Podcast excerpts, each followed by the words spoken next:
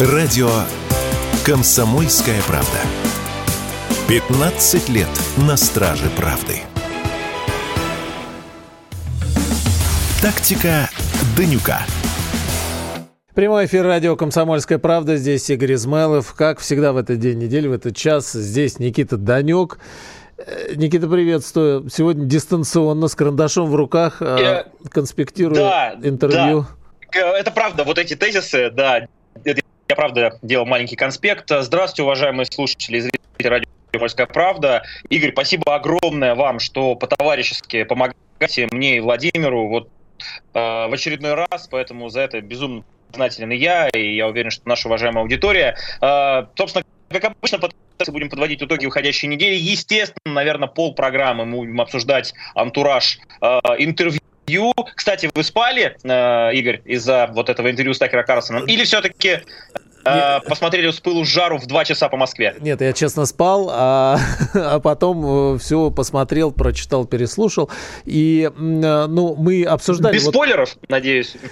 Да, а мы же обсуждали, ну, вот мы, мы, мы как-то все эти дни обсуждали, и, собственно, и многим задавали вопрос, ну, а как вы думаете, будет ли что-то новое для России? С учетом того, что э, Владимир Путин, в отличие от Байдена, с завидной периодичностью и имеет возможность, да, и делает это, и доносит и позицию по всем совершенно вопросам. Поэтому мы как-то вроде думали, что, ну, это направлено в большей степени туда, да, а, и здесь вот как раз с вами бы хотелось это обсудить. И не ошиблись?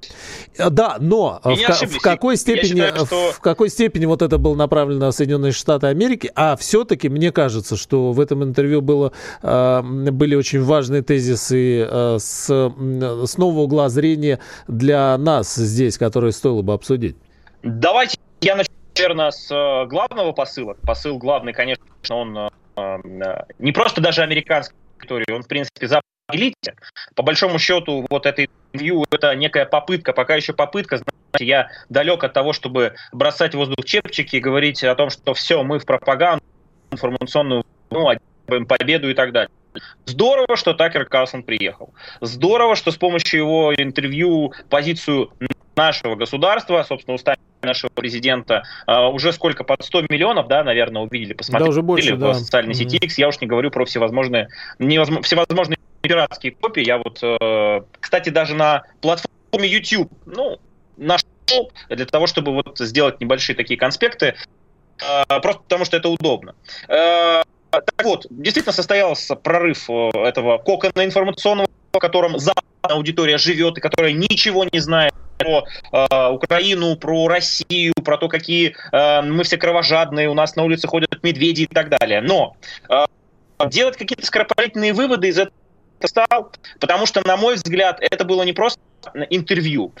Э, есть мнение, что Такер Карлсон э, вполне возможно может в скором времени изменить свой амплуа и перестать уже быть журналистом, тире, э, таким инфлюенсером, лидером общественного мнения. Никит, я прошу, прошу прощения, что... Соединенных Штатов Америки. Да, что перебиваю, потому что мы э, страдаем по поводу звука. У нас не, не очень звук, может быть, попробуем сейчас картинку на время выключить или перезвонить.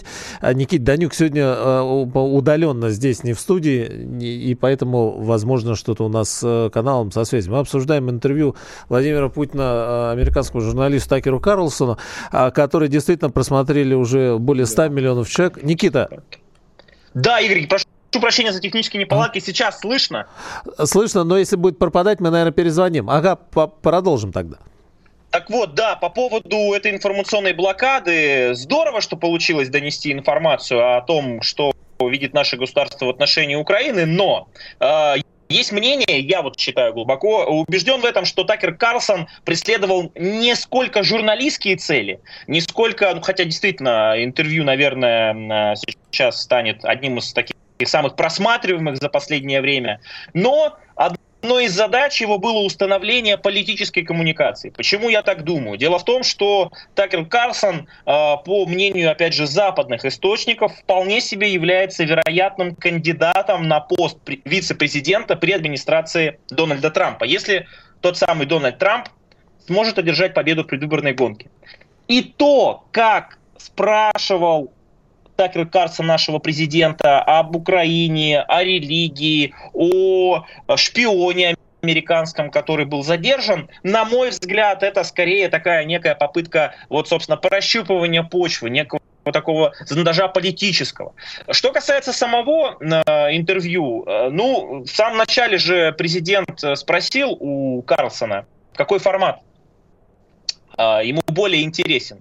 И вот тут вот мне кажется, Такер Карлсон немножко не ожидал, потому что серьезный разговор в понимании нашего президента. Это разговор фундаментальный. Это разговор, э, можно сказать, даже и академический. Что, в принципе, мы увидели, по крайней мере, в первой части интервью. Активное, опять же, э, такое историческое, скажем так, видение нашего президента э, Украины, там, постсоветского пространства, нашей страны, нашей государственности, конечно, наверное, Такера Карлсона немножко так из колеи выбило. Ну, по крайней мере, как человек, который тоже периодически у людей берет интервью, могу сказать, что мне э, за Такера было даже немножко обидно, потому что я ведь понимал, что, наверное, он не хотел услышать историческую лекцию. Ну, хотел, но, может быть, не такую развернутую. Да еще в самом начале, я... да? Да, еще я видел, вопросов. как он хочет, ну, условно, не то чтобы перебить, но уйти на какую-то другую тему, взять какой-то смысловой мостик, и у него не получается. Наш президент просто, вот уж простите, э, был жесток и прямолинейный,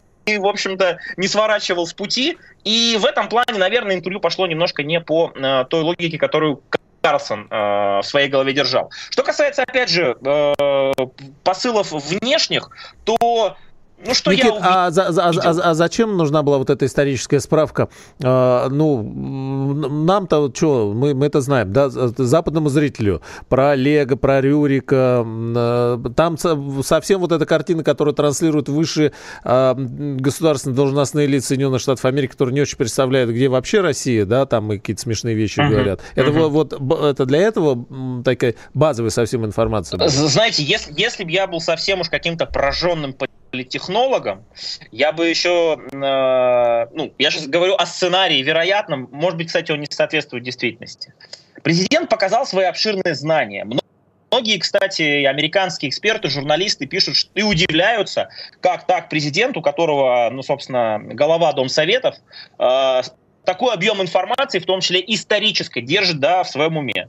И когда президент выдает вот эту базу академическую, да, скажу по-молодежному, ну, это показывает определенный уровень мышления.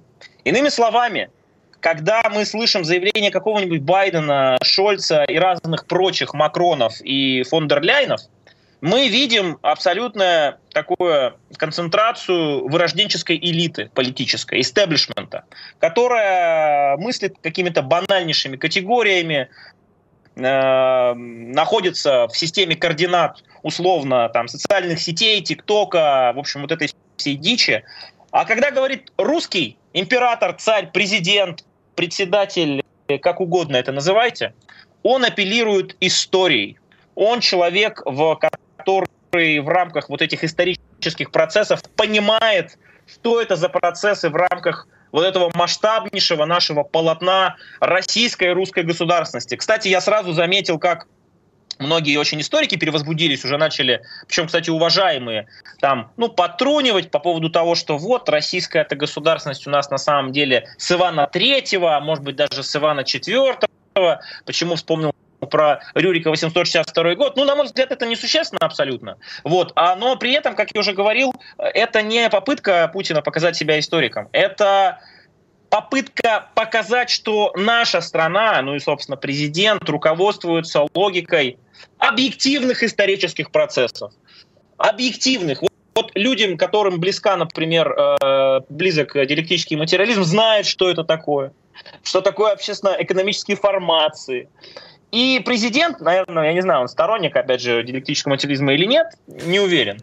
Но он также показывает, что он вот эти процессы рассматривает сквозь призму объективных исторических процессов. И вы, скажем так, пытаться вытащить госпереворот на Украине, развал СССР, э, я не знаю, там, расширение НАТО и так далее, из исторического контекста, это глупо. Нельзя обсуждать вот эту конкретную часть без э, вот этого массива всего остального. Мне кажется, именно поэтому э, он такую базу выдал. Но здесь, получается, в одной части это э, историческая справка, да, а, а в другой части это большой разговор, ну, он, может быть, не, не, не такую часть э, во всем объеме занял, это большой разговор э, об СССР, СССР. И здесь, конечно, цитаты, на мой взгляд, важные стоило бы и привести, и а, каким-то образом а, осмыслить, потому что вопросов-то возникает сразу очень много о том, что же произошло в 91 году. Да, Никита, мы периодически этот вопрос тоже э, поднимаем, и здесь в том числе в этом эфире.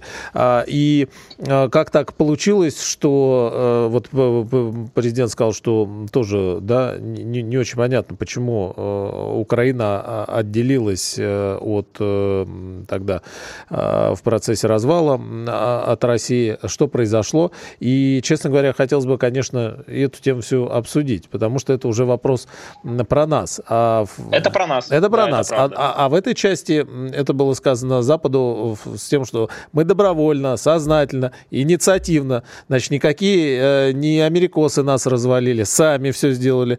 Разговоры о том, что Советский Союз был неэффективен, что прогнил, экономика, это все вранье. Мы все это сделали, это все фейк. Мы все это сделали сами с тем, чтобы стать буржуинами и вползти на карачках туда, на запад. Но, да, э, мы же ваши буржуинские. Да, ваши, да, собственно, да, да, вот прям буквально цитата. Никита Данюк, трансляция ВКонтакте идет. Продолжим через несколько мгновений. Обсуждаем интервью Владимира Путина Такеру Карлсону. Тактика Данюка. Парсобин смотрит с, с оптимизмом. Э, пока сегодня без нас Никита Данюк здесь э, на некотором удалении.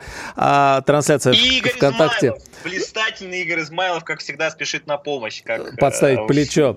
Да. да. Спасибо, Никит. Я вот прям приведу цитаты, ну, раз мы этой темы коснулись, да, и потом дальше пойдем. Мне показалось, все-таки это важный вопрос. Россия добровольно и инициативно пошла даже на развал Советского Союза. Исходит из того, что это будет понято так называемым, уже в кавычках, цивилизованным Западом, как предложение к сотрудничеству и союзничеству. Вот что ждала Россия от Соединенных Штатов, от так называемого коллективного Запада в целом. А, э, Россия ждала, что возьмут в братскую семью семью цивилизованных народов, в кавычках. Ничего этого не произошло. Нас обманули. А дальше. Ельцин ездил в США. Помните, выступал в Конгрессе, говорил замечательные слова «God bless America». Он же все сказал, это были сигналы. «Пустите нас к себе» пустите нас к себе. Я, честно говоря, Никит, не знаю, когда более унизительно э, все это происходило, когда это Ельцин говорил или когда это был сигнал, что пустите нас к себе. И здесь возникает вопрос. У нас была, э, вот вы говорите, э, империя. У нас была империя, у нас, э, у нас был Восточный блок, у нас был свой флаг, своя идеология. Мы несли свое слово, было русское, советское слово мира. Мы добровольно, унизительно от всего этого отказались. Мы э, променяли первородство на чечевичную похлебку, стали буржуинчиками, да, вы, вот, э, мы же теперь мы же свои теперь, как у нас говорят, буржуинские. У нас рыночная экономика, нет власти коммунистической партии. Давайте будем договариваться. Мы очень хотели войти в Запад, а этого не произошло. А, и Украину скинули ради этого, Белоруссию. И здесь хочется спросить, а кто-нибудь за это вообще будет отвечать? Или это вот так походя? А, а, ну, очевидно, что не только Ельцин с Горбачевым это делали же, правда? Мы же добровольно, и не, и не пиндосы нас развалили. И как так получилось, что Украина, которая теперь э, э, умывается кровью, да, и, и, и наши люди гибнут в это, во всей этой истории. Как так получилось-то? Что произошло? А, начну, начну с первой части. Конечно, история про то, что мы добровольно разрушили Советский Союз э, в угоду того, чтобы Запад э, стал э, рядом, что называется, Запад с нами, да, за границей нам поможет.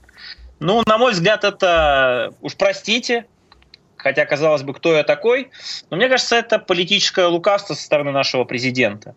Естественно, то, что разрушали Советский Союз, предательство элит, объективные противоречия в экономике, в политической сфере, в общественной и так далее, все это происходило вне зависимости от того, хотели ли власть держащие люди тогда э, понравиться Западу или нет. Но, с другой стороны, это ведь очень удобный повод намекнуть, что, ребята, ну, у нас должно быть намного меньше противоречий, чем во времена холодной войны и существования Советского Союза. Наверное, именно поэтому президент э, сказал о том, что э, мы мы пошли на этот шаг, на развал Советского Союза, чтобы условно вам понравиться. Я, конечно, с ним совершенно принципиально не, не согласен. Да и мне кажется, сам президент в других своих интервью, называя крушение Советского Союза геополитической катастрофой, я думаю, тоже прекрасно понимают, что причины были немножко другие. Но так как на западную аудиторию это транслируется, ну, э, могу даже объяснить, почему президент об этом вспоминает. Вообще инерция удивительным образом и воспоминания о красной машине, о советском государстве, советском проекте, они до сих пор на Западе невероятно сильны. Невероятно. И очень э, хорошие советологи, которые раньше были во времена холодной войны, они просто выродились, а новых специалистов по современной России – их просто, они не родились или, собственно, не получили образование, Никита, а мы сами, мы, мы, мы сами-то себя понимаем. Э, ну, наша, наша элита, советская элита, советская элита захотела стать буржуинской, то есть конвертировать то э, общую э, собственность, да, вы приводили статы про материализм, все прочее, конвертировать в, в личную частную собственность под соусом того, что э, это коммунизм, это все, значит, э, э, много чего было сказано. Да? Они конвертировали, они стали буржуинчиками привычками. Но, честно говоря, опираясь на традиционные ценности, на которые мы, слава богу, стали опираться, а, начиная, мне кажется, там и с 19 века, русские классики, и потом а, э, те, кого мы меньше стали читать, да, вспоминая про Ленина и Сталина, ведь много говорили о том, что невозможно никакая а, евроинтеграция, но очень уж хотелось. Евроинтеграция действительно оказалась невозможной. А почему мы теперь возмущаемся, когда Украина хочет? Вот мы говорим, что мы хотели э, в Европу, мы хотели задружиться с Соединенными Штатами, мы хотели в НАТО. Так и Украина тоже хотела в Европу и в НАТО. Наверное, вопрос стоял о том, что какая разница, кто из нас туда первым придет, если мы все там будем. Какая разница, если мы все но, ну, будем в ну, Евросоюзе. И Украина будет в Евросоюзе, и мы будем в Евросоюзе. Да, и все будем носить кружевные трусики. Нет, ну я, я просто больше, я, я, Игорь, я вас понимаю, в общем-то, подписываюсь, наверное, под э, каждым вашим тезисом. Просто мы же в контексте интервью это обсуждаем. Почему в контексте интервью, я попытаюсь закончить мысль, он просто хотел показать, что ну, Россия это не Советский Союз. Все, ребята, история про то, что там вот эти коми сидят, да, которые спят и видят, чтобы установить э, рай социалистический на земле. Ну, в Америке до сих пор многие действительно считают, что русские это коммунисты насколько же блестяще, собственно, в свое время э, советские коммунисты, ну, если можно их так называть, хотя наши современные левые, я думаю, первыми бросят меня камень, расскажут, что и коммунизма не было, и социализм был не тот, там, это отдельно у них своя атмосфера, но я так вот к чему веду. Э, посыл был, что, ребят, мы другие, вот не нужно сейчас измерять Россию и отношения Америки и России лекалами с э, времен Холодной войны. Вторая история по поводу Украины. Вот тут вот я с вами э, вдвойне согласен, потому что меня немножко резанула история про то, что, в общем-то, Россию бы устраивала даже прозападная Украина. Ну, я, мне кажется, тоже скорее это такой инструмент полемический, чтобы не было вот противоречий максимально в этом интервью. Президент начал показывать, что, ребят, ну у нас на самом деле проблем бы не было, если бы, и вот дальше он приходит к самой главной сути, если бы не история с безопасностью. Если бы не расширение НАТО, если бы не появление военных баз или там учебных центров в целом какой-то инфраструктуры натовской на нашей границе. То есть это ну, слово, и... слово американскому слушателю, что Россия не агрессор, который просто, как Такер да. вначале спросил, а что вы с ружьем да. не придете, не заберете свои земли? Да, ну, да, да. Да, Россия же юридически точно стоит. Раз ушло, мы признали, ничего не поделаешь. Да, но тогда и вы соблюдаете условия. И тогда бы все было бы мирно. А раз вы сами вот. нарушили, да, то тогда уже аналогию приведу, как раз она для американского пользователя да, зайдет в общественном сознании. Это история про медведя, которого тыкали в берлоге палкой постоянно. Он спал, ему вообще плевать было на то, как там рядом соседи по лесной поляне живут, какая-нибудь там бобр там польский, или какой-нибудь там э, барсук, или там какая-нибудь какой-нибудь кабан условно, да, плевать. Но когда начинают приходить и тыкать палкой в берлогу, еще в глаз могут, не дай бог, зарядить еще что-то, медведь, ну, будет реагировать. И, собственно, президент вот эту историю про Украину связал с одним простым тезисом. Если бы не ваше расширение, если бы не угроза военная, мы э, один раз поговорили вам, давайте создадим э, глобальную безопасность с участием России. Второй раз говорили о том, что, ребята, мы воспринимаем там выход из ПРО, воспринимаем приглашение Украины и Грузии в НАТО как угрозу себе. Ну и, собственно, на, на конкретных примерах уже, это уже, кстати, была интересная часть, да, такая, ну, для меня новая, про то, что вот в этом же кабинете, где снимали интервью, сидела Кандализа Райс в свое время, да, там, и э, когда они обсуждали э, историю-то про э, нерасширение, скажем так, и участие России вот в этом глобальной системе безопасности, и как в очередной раз нас кинули.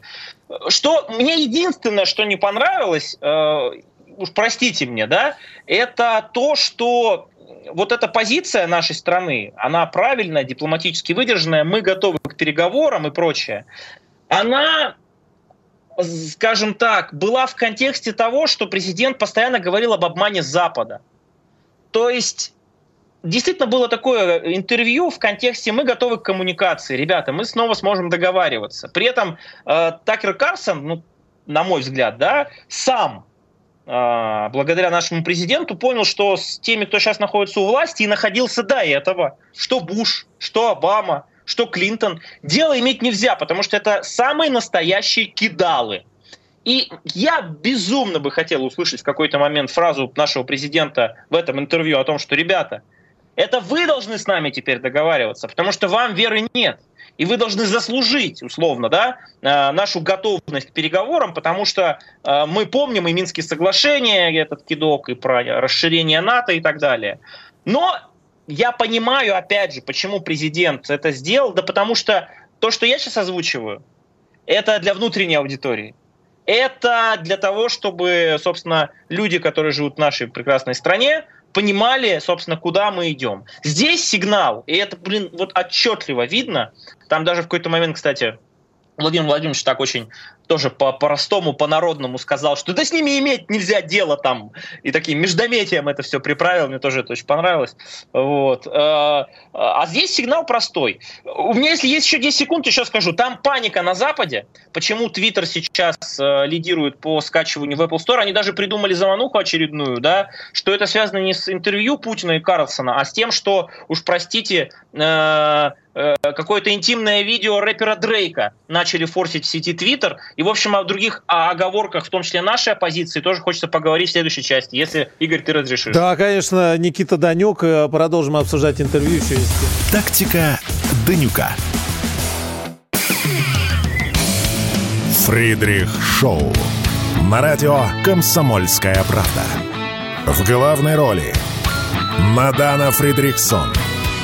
При участии агентов Кремля и других хороших людей – Автор сценария «Здравый смысл». Режиссер, увы, не Михалков. Слушайте с понедельника по среду в 6 часов вечера по московскому времени. Тактика Данюка. Никита Данюк, как всегда в этот день недели, здесь на радио «Комсомольская правда». Подводим итоги недели. Ну, конечно, всю неделю а, было известно, что будет интервью Такера Карлсона, а, Владимира Путина Такеру Карлсону. Оно и состоялось, да, и посмотрели уже там более 100 миллионов человек. Планета смотрит это интервью. Надо сказать, что интересно... А знаете почему? А знаете почему? Вот, Игорь, я, простите, вас перебью. Как вы думаете, для чего Такер Карлсон прилетел в Москву а, смог встретиться с Путиным, вся планета это интервью смотрит. По мнению нашей оппозиции, так называемой кучи иноагентов и прочих разных шарлатанов, э, и, и, и, ну, которые там сидят у нас и попивают соевый кофе. Вот просто версии у вас есть? Зачем прилетел? Какую-нибудь. Ну, журналист. Да, для чего ну, все это было Любой сделано? журналист полетел бы. Э, и, ну, да, вот. Ну, Игорь, какой... какой Представляете, Никит, мы, мы, мы, мы с вами полетели бы брать интервью у Байдена. Ну, Ну, Еще это, подумаешь сто раз, и, наверное. Ну, это вот, ведь вы руководствуетесь какими-то идеалами, но та, там люди, которые вот за границей как раз, они знают намного лучше. Так вот, вы уж простите, это не реклама, но я всегда очень тщательно анализирую информационное пространство вот наших там несистемщиков, зап... вот, которые западники условно, хотя западники неправильное слово, другое хочется сказать, но тем не менее. И там телеканал «Ложь», или как там, по-другому как-то он называется. Так вот, я вот его посмотрел как раз перед нашим эфиром. Тоже иноагент. Там, э, да. да-да-да, там другой иноагент выступал, э, политолог Абаз Галямов. Когда-то, кстати, даже я с ним э, тоже э, радиопередачи вел. Но дело не в этом. И него спросили, как так, для чего? И вы не поверите. Э, по его мнению, вся история с публикацией интервью Путина – это нелепая попытка сместить фокус общественного внимания с недопущения Бориса Надеждина на выборы президента Российской Федерации. Неожиданно. Неожиданно. То есть э, э, и там вот все люди, ну, называют себя э, политическими экспертами, я не знаю, аналитиками, политологами, в конце концов. Ну, политологами можно. Так вот, они глубоко убеждены, что это все было сделано, потому что недопущение Бориса Надеждина на выборы президента России из-за того, что он не смог предоставить подписи, а точнее, не, многие подписи были, э, э, там, э, скажем так, липовыми, да, и так далее. Причем еще и люди э, из его штаба, которые этим занимались, э, в том числе из команды другого иноагента Максима Каца, еще и не пришли защищать эти подписи в ЦИК, но это не важно. Так вот, вся эта история была, да, на 100 миллионов просмотров, на обсуждение по всему миру для того, чтобы э, народ который вот стоял за Надеждина в этих очередях по всей стране, ну, по мнению Бориса Надеждина, не вышел, видимо, штурмовать Кремль, я не знаю, а обсуждал в своих социальных сетях, я не знаю, телеграм-каналах и так далее, интервью Путина и Такера Карлсона. Вот э, другой оппозиции у меня для вас нет, Игорь. Как, как вам? Можно у да, вас я... спросить, как вам Друг... такая версия? Другой оппозиции действительно для нас нет. Но, э, в принципе, да, если там э, просто проанализировать это высказывание, им, получается, Надеждина интереснее в этой истории, чем то, что было сказано. А здесь я вот хотел спросить еще, Изменит ли это что-то интервью в Соединенных Штатах? Ведь э, ну, есть и точка зрения э, такая, что сделано это было для того, чтобы там а, больше внимания привлечь к Трампу на предстоящих выборах, ну, потому что Такер Карлсон э, изначально ассоциируется с Трампом, работал на Fox News и так далее и тому подобное. Изменит ли это что и история в Соединенных Штатах? Вообще феномен современных СМИ, мы находимся в 2024 году, когда э, есть интернет, есть Запад, который блокирует блокирует, да, радостно, вводя санкции, блокирует э, по, по отсутствию свободы слова целые СМИ, целых государств. И здесь э, всего-навсего да, там два часа времени, но больше 100 миллионов просмотров в интернете. Это не то, что показывают какие-то привычные сетевые каналы и, и, и так далее. То есть уже, это, э, это уже сам по себе феномен, который стоит обсуждать. Но можно, конечно, обсудить и Бориса Надеждина. С... Не-не, ну нет, Борис Надеждин, в общем, пусть крепится, что называется, идет в Верховный суд, по-моему, он собирается делать для того, чтобы протестовать. Это, кстати, правильно. В этом плане я его поддерживаю поддерживаю, есть правовые механизмы, вот, нужно работать в рамках правового поля, если уж совсем не осталось механизмов, тогда, конечно, нужно организовывать такие интервью, которые шумят по всему миру, но если серьезно говорить по поводу э, влияния на Штаты, конечно, это влияние. Как я уже сказал, Такер Карсон это не, не просто журналист, это один из возможных каналов коммуникации складывается впечатление, что вообще, вот я, может быть, тоже очень дерзко скажу, что многие уже понимают исход э, выборов президента Соединенных Штатов Америки, несмотря там на голосование по почте, несмотря на карусели и прочие, прочие, которые, конечно, демократы будут делать, уже многим понятно, что Трамп, скорее всего, станет президентом, ну, можно, я могу ошибиться, но об этом даже про демократические э, средства массовой информации говорят, заявляя о том, что такого отрыва в 5 пунктов процентных не было никогда. Никит, вообще, но это ведь не тем лучше для нас в любом случае. Не, не, так я, не, я, я не, не, не в этом смысле. Я, собственно, говорю, почему, почему тогда нужно воспринимать это интервью по-другому. Да потому что это уже некая подготовка общественного мнения к тому, что вполне возможно следующий президент, например, Трамп, да. а, сможет с Владимиром Путиным договориться, потому что Владимир Путин благодаря этому интервью, а, вменяем, говорит о том, что он не хочет нападать на Польшу, даже на Латвию, Э, простите мои... Жалко, да. Такие. Да, да, к сожалению, но даже на Латвию, там, хотя там тоже вопросов очень много к, к Прибалтам и так далее. И э, вот этот образ абсолютно недоговороспособного политика, он благодаря этому интервью разрушается. Уже подготавливаются люди, которые посмотрели интервью, к тому, что если Трамп действительно там, в течение 24 часов с Путиным о чем-то договорится, то это будет восприниматься ими как «А, о, так, собственно, да, да, нормальная история. Что касается э, других последствий, они тоже, кстати, классные. Э, почему? Потому что Такера Карсона, первое, хотят обвинить в шпионаже. Хотят это сделать высокопоставленные чиновники и бывшие, наверное, э, и при должностях сейчас. Э, это тоже такой очень хороший диагноз э, Западу, э, в частности Америке. Дальше. По сообщению Newsweek, опять же, можно по-разному относиться к таким изданиям, но тем не менее, Такеру Карсону хотят запретить въезд в Европу наложить на него санкции за этого интервью с Путиным. То есть это классическая история про то, что ну, они сами себя высекают. То есть то, о чем говорит э, Такер Карсон, Трамп и Путин подтверждается. То есть неужели они действительно такие идиоты?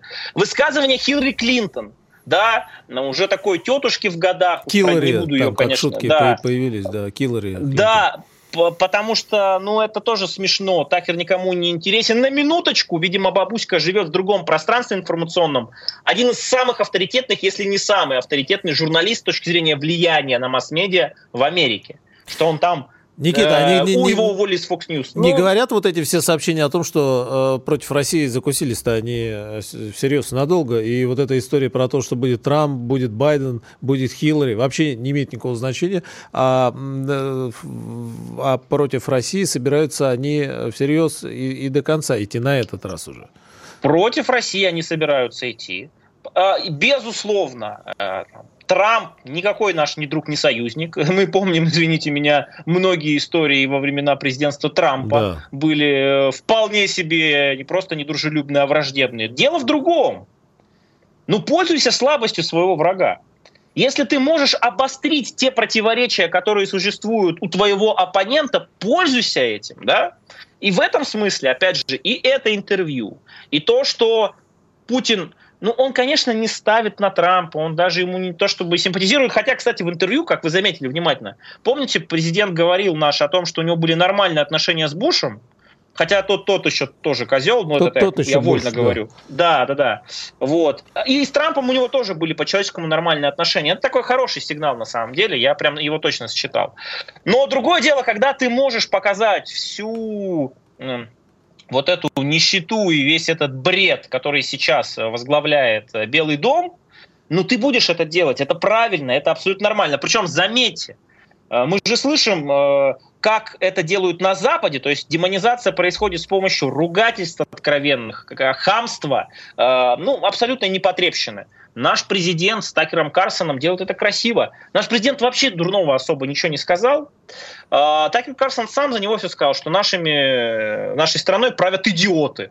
Да? То есть ну, это, это, это чужими руками. Вот Никита, но здесь, диагнозы, да, возвращаясь к, к фразе об оппозиции и писателях, но и другой Америки у, у нас с вами, для нас и для всего мира нет. И мы, вспоминая, опять же, э, все-таки серьезный блок информации, да, который Владимир Путин сказал относительно крушения СССР, мы другую, э, вот эту ношу империи мы сами себя скинули. И э, то мы готовы были вести и другие страны, и народы за собой, и предлагали какой-то какой-то другой образ будущего. Теперь все это делает а, Соединенные Штаты для всего мира. Они предлагают и образ будущего, и культуру, и технологии. Все, только они, я бы так сказал, только они. Вот, вот, вот в чем главная проблема. Вот, и, собственно, да. президент тоже да. об этом сказал, что раньше все с этим соглашались, но теперь тот, кто предлагает этот образ мира и задает эти тренды, он сам удивительным образом отстал от жизни. Помните пример с Индонезией? Когда президент вообще просто четко, как заправский экономист сказал, так, посмотрите на Индонезию, 600 миллионов человек, посмотрите на темпы ВВП. Это страна, которая должна входить в лидирующие экономики, с которой нужно будет э, договариваться, беседовать. Как он сказал о том, что Нужно реформировать существующую международную систему принятия решений, ну, собственно, намекая на ООН. Потому но что... это все, да, э, по, по политике торговля, это... доллар, но ну, не... это, да, да, но вот за этими изменениями мы, мы готовы быть проводниками этих изменений. Не на лидирующих позициях, ну, слушайте, давайте не будем бить себя в грудь и заявлять о том, что благодаря специальной военной операции мы там снова смогли э, тот потенциал, о котором, кстати, тоже президент говорил, э, который был у Советского Союза, восстановить. Ну, нет, пока нет. Хотя бы какие-то процессы оздоровительные запустились, и слава богу. Никита Но факт того, Данюк. что в реальности наш президент живет, это хотя бы, мне кажется, очень приятно. Посмотрите на Байдена. Тактика Данюка. Все программы «Радио Комсомольская правда» вы можете найти на Яндекс Музыке. Ищите раздел вашей любимой передачи и подписывайтесь, чтобы не пропустить новый выпуск. Радио КП на Яндекс Музыке. Это удобно, просто и всегда интересно. Тактика Данюка. Продолжаем. А, Никит, Байдена оставим пока, да, хотя там была какая-то странная попытка какой-то с чем-то обратиться к нации, где он все опять перепутал. Я, я вот еще раз, а? э, то, Игорь, с вашего позволения маленький, маленький комментарий. Видимо, в пресс-службе или кто там отвечает за коммуникацию в Белом доме, есть наш шпион, но вот реально агент Кремля. Потому что додуматься э, выпустить старика Байдена с какой-то речью невнятной, где он перепутал президента Египта с президентом Мексики, хотя у него был суфлер, э, на фоне э, интервью Путина двухчасового, где он выдает базу без бумажки, и где еще Байден обиделся, потому что ему не понравилось, что он забывает секретные документы в гараже, и его признали э, невиновным, потому что у него плохая память, и обидится на это. Ну, я не знаю, это нужно быть точно русским шпионом, чтобы вот додум, додуматься такой стендап делать. Это, конечно, вот я, я похлопаю, знаете, как в меме, я похлопаю. Это, конечно, с, с, с, да, странная история. А, да. Контраст такой показательный во многом. Но, кстати, не, не, не только в том, да, кто и как говорит, а даже в каких-то форматах. Э, казалось бы, опять, Соединенные Штаты, проводник там демократии, ценностей, медиа, что угодно. А вот что они они делали там последние десятилетия, и вдруг как-то это вот э, все высыхает на глазах совершенно, в то время как, как, как здесь у нас, э, кстати, вот мы тоже... Расцветает на глазах? Ну, ну не, нет, ну, при всех разных там вопросах, но для нас это привычная история каждый день. А, есть у Путина пресс-секретарь, он каждый день что-то говорит, ему звонят, значит, журналисты что-то спрашивают, да, там Э, вот этот брифинг забавный, когда кто-то начинает задавать вопросы, просто разворачивается, уходит с этого брифинга и, не считает нужным не отвечать, не комментировать. А история с Россией вообще никак не отвечать, не комментировать. Это все очень странно в медиапространстве, которое, казалось бы, да, нашпигован нашей жизни нельзя вроде молчать. Это все Шпионы, это все русские шпионы, да. Или так, да. Никит, а, еще хотя бы пару тем хотелось бы успеть. Значит, возвращаясь к Украине. А, что это за история была с Залужным и Сырским, на которого в большей степени... Обра... Они, кстати, тоже подгадали, вот прямо перед э, интервью решили, видимо, напомнить о себе миру э, и заявили о том, что Залужный все-таки э, уходит, а Сырский приходит. А здесь у нас все обратили внимание, это вот на что, что Сырский-то абсолютно он не Александр, а Александр, он русский, он и его родители нормальные, да, в отличие от него. Здесь родились, жили, ходит на бессмертный полк. Он сам учился в Москве. По распределению попал на Украину, встретил там 91 год, вот о котором вспоминали в интервью. И что так, э, что произошло-то, что случилось? Он стал украинцем, а он, он, он, он стал бандеровцем, что он возлюбил Бандеру, он выучил украинский язык и чувствует себя древним укром. Что это такое-то вообще? Игорь, ну, общественное бытие определяет общественное сознание. Я вот глубоко убежден, что, не дай бог, конечно, оказались бы мы там с 91 -го года. Я хоть в 90-м родился, но вот не дай бог. Да, это чудовищная Его застал история. бы. Угу. Ну вот, и это бы повлияло бы точно так же. Поэтому, ну что тут говорить? Э, можно хвататься за голову, говорить о том, что он вырусь, предатель и так далее. Но первое, э, есть ведь большое количество людей, которые родились на Украине советской, причем с украинскими корнями, и которые у нас в стране вполне себе русские люди, вполне себе, не то что даже вполне, а прекрасные русские люди э, вносят посильный вклад, я не знаю, в науку, в экономику и так Да что уж говорить, у, тактика Данюка же сейчас на комсомольской правде. Да. Да? Хотя, опять же, не отдаваясь подробности, у меня на самом деле нету никаких там особо прочных связей с э, территорией под названием Украина. Просто так ну, получилось, что фамилия с украинскими корнями. Но э, в целом э, то, что Залужный ушел и пришел Сырский, знаете, я тоже скажу, что это тоже нам в плюс, потому что это очередная демонстрация противоречий уже вот в этом нацистском украинском режиме. А, по сообщению западных СМИ, Сырский не пользуется таким авторитетом среди э, военнослужащих Украины, как Зеленский. Именно он ответственен за Бахмутскую мясорубку, где огромное количество боеспособных частей было э, перекрошено нашими э, бойцами да, ЧВК «Вагнер». И слава богу, что Зеленский, видимо, это уже агония да, такого э, э, так называемого президента Украины, потому что он э, убирает человека, который не готов был подчиняться его безумным каким-то идеям, приказам, а ставит того, кто готов на это.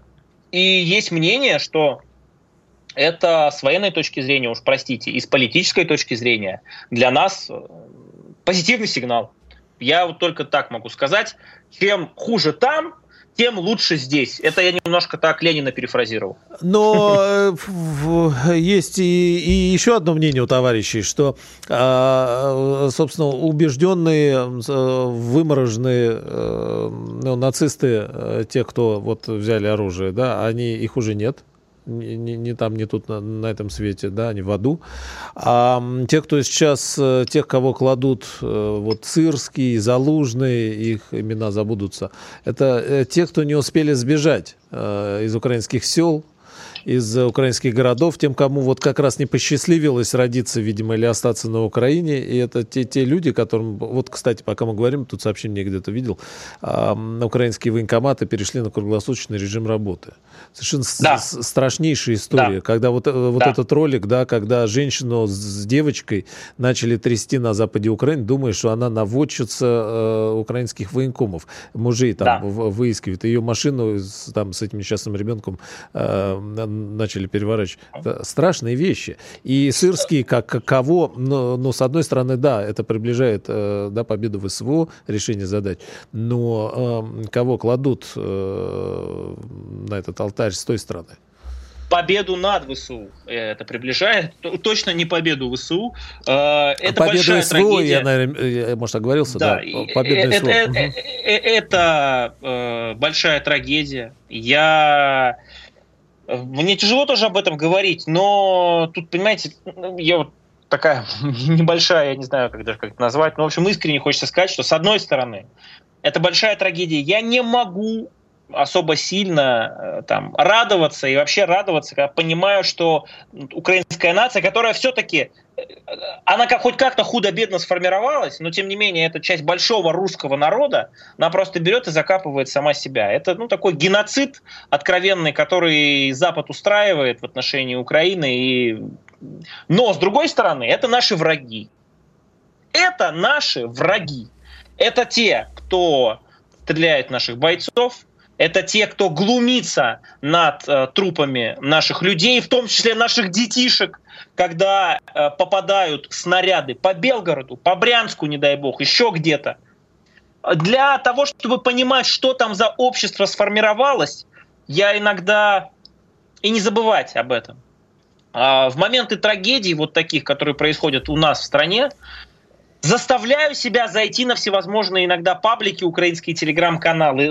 Объясню для чего. Не потому, что мне нравится это делать, а потому что я вижу лицо этого режима, я вижу лицо этого общества, которое, знаете, очень сложно сейчас отделить и сказать, это все нацистский укрорейх э, имени Зеленского, а вот люди, которые там, это совершенно отдельно. Ничего подобного. И вот ничего подобного.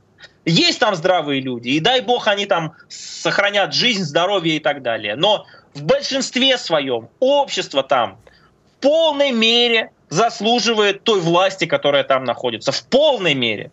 И вы правы, Игорь, вы правы, Сырский – это очередная трагедия украинского народа. Почему? Потому что будет еще больше тотальная мобилизация, будет еще больше мясных штурмов. Вроде как Зеленский поставил задачу невыполнимую продемонстрировать какие-то успехи, и опять пойдут в наступление там в 24 году уже, да, этим летом, весной, я не знаю, ВСУ на и убой, прочее. Да, собственно. Да, просто пойдут на убой.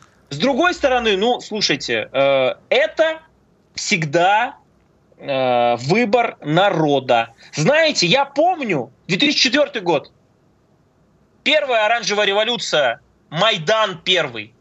Эти сводолюбивые украинцы выходили, недовольные властью. Я помню 2013 год, и президент тоже об этом говорил в интервью с Такером Карсоном, когда да, при участии Запада, спецслужб, когда а, большие деньги вливались. Это вообще моя специализация, цветные революции. Я много могу рассказать с деталями и фактами, как происходил Майдан 13-14 года. Но люди вышли и поддержали. А сейчас против этой власти никто почти не выходит. А сейчас у них там э, нет, ну, Никита, москаля, а сейчас пойди разрежь, да, разрежь, это... нет, разрежь торт с да. русским ребенком, с образом русского да. ребенка. И это все там пествуется. Это все там возводится в норму. И с таким обществом, на мой взгляд, ну, трагедия неизбежна. К сожалению, к сожалению, вот так получилось, что в рамках гражданской войны, по большому счету, русского народа это происходит. Ну, Но, тогда, когда а, мы говорим о левом, о, о левобережье, да, и правобережье, и об исконно э, российских территориях, которые будем освобождать. Больше, еще большая грусть. И еще создавать, грусть. да, с, с, санитарную зону, э, буферную зону да. и так далее. Возникает вопрос, да, как мы будем взаимодействовать тогда вот э, со всем этим обществом, с, с, с этими тортами, с, да, там перечислять, да, не хватит программы всего, что накопилось, конечно. А, президент сказал, кстати, об этом в интервью коротко. Он же сказал, что да, потребуется много времени, но тем не менее это произойдет. И я тоже в это верю, но только в этой формуле недостающее одно звено.